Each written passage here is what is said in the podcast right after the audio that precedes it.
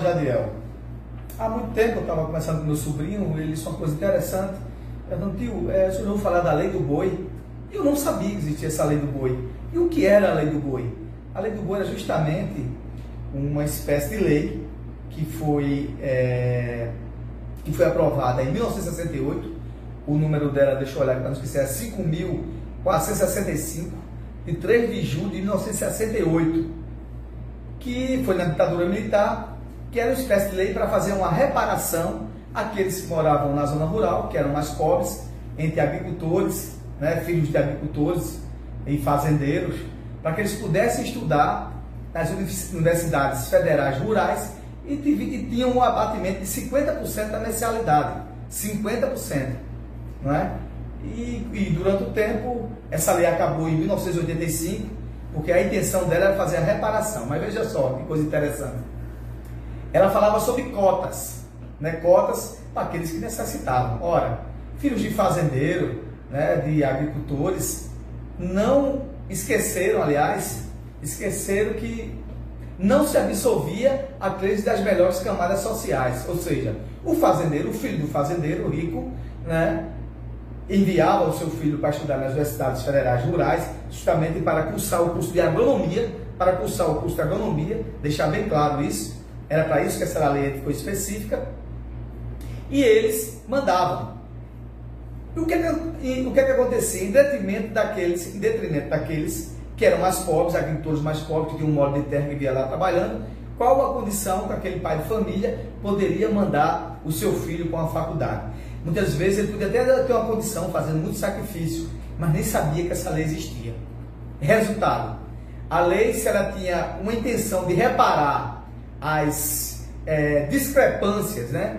a questão da relação social entre ricos e pobres, foi muito pior, porque ela, consequentemente, só formou em agronomia os filhos mais abastados de agricultores de grandes propriedades pecuaristas, criadores de gado e de grandes fazendeiros da cana-de-açúcar, somente aqui é, no Nordeste na época.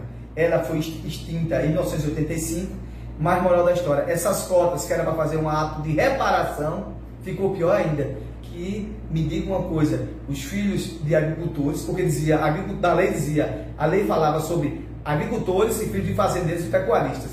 Os filhos de agricultores eram mais pobres, né? tinham lá muitas vezes um modo de terra para é, é, plantar nela e sobreviver dela. Não tinham condições. Então continuou do mesmo jeito. Por isso que criticar a lei de, de, de cotas raciais é fácil para quem não é. Mas todo mundo sabe né, que o país chamado Brasil tem uma responsabilidade e tem um débito, tem uma dívida tremenda né, daquelas pessoas de cor né, que eram negras e vinham para cá para ser escravos. Por isso que eu apoio sim as cotas raciais. Muitas vezes eu pensava até que poderia ser só cotas sociais, né, entre ricos e pobres. Mas saiba o seguinte, gente, que pobres brancos têm muito mais condições de ascender à sociedade do que pobres de cores de cor negra. Não é isso? Então, essa é a, minha concepção. Então, sim, as cotas raciais, que são criticadas por muitos, né? muitos daqueles que são ultradireitistas, ultra, de ultradireita, que tem uma concepção que acha que tudo deve ser o capital, não entende né, do sofrimento que esse Brasil só é Brasil porque foi construído pelos negros. Essa é a grande verdade, como escravos aqui.